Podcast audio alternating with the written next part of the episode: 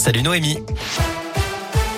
Salut Cyril, salut à tous. À la une, un pas de plus vers la vaccination des enfants. La Haute Autorité de Santé recommande aujourd'hui la vaccination des enfants fragiles de 5 à 11 ans, ce qui présente, je cite, un risque de faire une forme grave de la maladie et de décéder. Et puis pour ceux vivant dans l'entourage de personnes immunodéprimées ou vulnérables non protégées par la vaccination, la Haute Autorité de Santé se prononcera un peu plus tard sur un éventuel élargissement de la vaccination à tous les enfants de 5 à 11 ans. À noter qu'un premier cas du variant Omicron a été identifié à la Réunion. Était de retour d'un voyage dans un pays d'Afrique australe.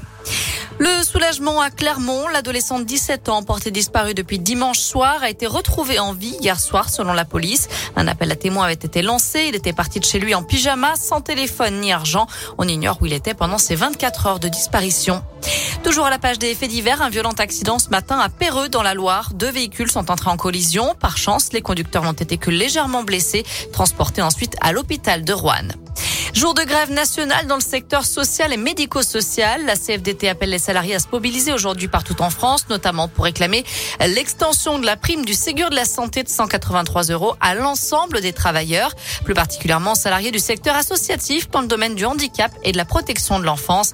Un rassemblement a lieu en ce moment devant la Bourse du Travail à Saint-Étienne. Dans le reste de l'actu, la présidentielle, ça s'accélère. Le polémiste d'extrême droite Éric Zemmour a officialisé sa candidature. Chez les Républicains, dernier débat ce soir entre les cinq prétendants à l'investiture. Xavier Bertrand, Michel Barnier, Éric Ciotti, Valérie Pécresse ou encore Philippe Juvin. 208 000 personnes mises en cause chaque année pour usage ou trafic de stupéfiants. Ce sont les chiffres publiés aujourd'hui par le ministère de l'Intérieur. En moyenne, 44 000 ont été interpellés pour trafic, 179 000 pour consommation de drogue et 2 000 pour d'autres infractions.